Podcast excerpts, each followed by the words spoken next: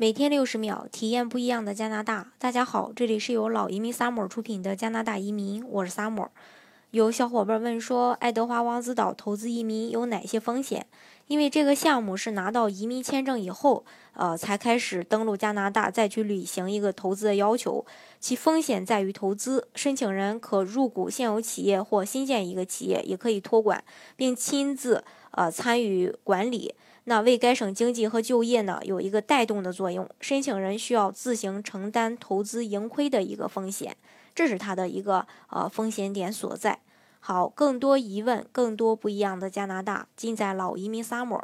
欢迎大家添加我的微信幺八五幺九六六零零五幺，或关注微信公众号老移民 summer。关注国内外最专业的移民交流平台，一起交流移民路上遇到的各种疑难问题，让移民无后顾之忧。